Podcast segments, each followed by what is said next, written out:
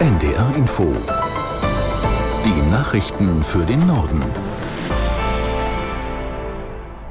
Um 12 Uhr mit Astrid Fietz. Im Gazastreifen spitzt sich die humanitäre Lage im größten Krankenhaus der Region zu. Obwohl immer mehr Menschen von dort versuchen zu fliehen, sollen sich noch immer Tausende in der Al-Shifa-Klinik befinden. Aus Tel Aviv, Kilian Neuwert. Dabei dürfte es sich sowohl um Flüchtlinge handeln, als auch um Patienten und Personal. Aus der näheren Umgebung wurden wiederholt Gefechte gemeldet. Die israelische Armee hatte zuletzt erneut freies Geleit in den Süden des Küstengebietes zugesichert. Im Moment gibt es allerdings auch im Süden kaum sichere Orte, zumal dort bereits Hunderttausende versorgt werden müssen. In Israel blicken die Menschen indes nicht nur auf die Ereignisse im Gazastreifen. Entlang der israelisch-libanesischen Grenze werden Forderungen nach einem entschiedeneren Vorgehen gegen die Hisbollah-Miliz im Libanon laut. Nach Bundeskanzler Scholz hat sich auch Außenministerin Baerbock gegen einen Waffenstillstand im Gazastreifen ausgesprochen. Sie verstehe diesen Impuls, sagte Baerbock zum Auftakt eines EU-Treffens in Brüssel. Aber Impulse würden nicht ausreichen, um Sicherheit und Frieden zu garantieren. Die Lage in der Region beschrieb Baerbock als zum Zerreißen. Wir spüren an allen Orten, wie groß die Verzweiflung im Nahen und Mittleren Osten ist wie sehr die Menschen in Gaza leiden, wie sehr die Menschen im Westjordanland leiden, weil sie um ihre Liebsten trauern, wie sehr die Menschen in Israel leiden, die immer noch nicht wissen, wo ihre verschleppten Kinder, ihre verschleppten Ehefrauen sind und nonstop den Terrorangriffen ausgesetzt sind.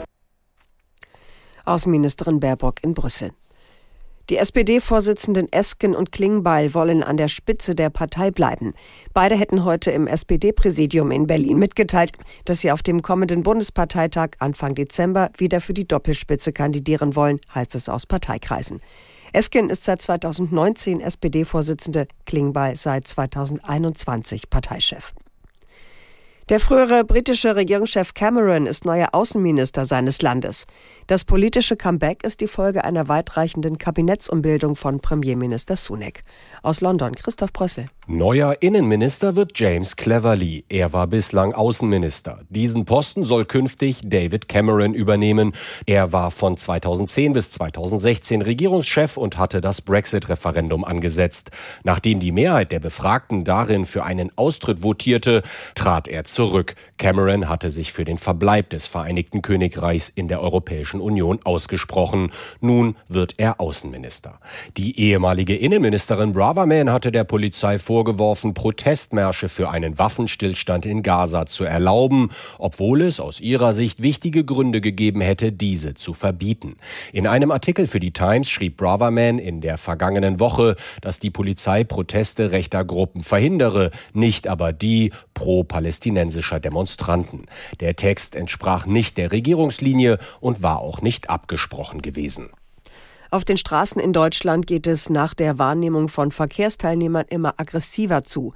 Das ist das Ergebnis einer Befragung der Unfallforschung der Versicherer.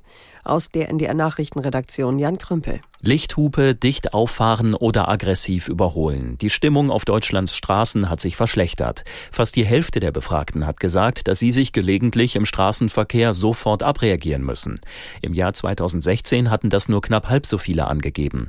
Fast jeder fünfte Autofahrer nutzt auf der Überholspur öfter mal die Lichthupe und gut 30 Prozent der Befragten sagen, dass sie auch schon mal auf das Gaspedal drücken, wenn sie überholt werden.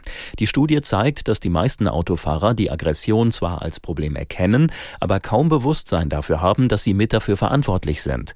Der Chef der Unfallforschung der Versicherer Brockmann sagt, aus Ärger in Kauf nehmen, dass andere verletzt oder sogar getötet werden, ist vollkommen inakzeptabel.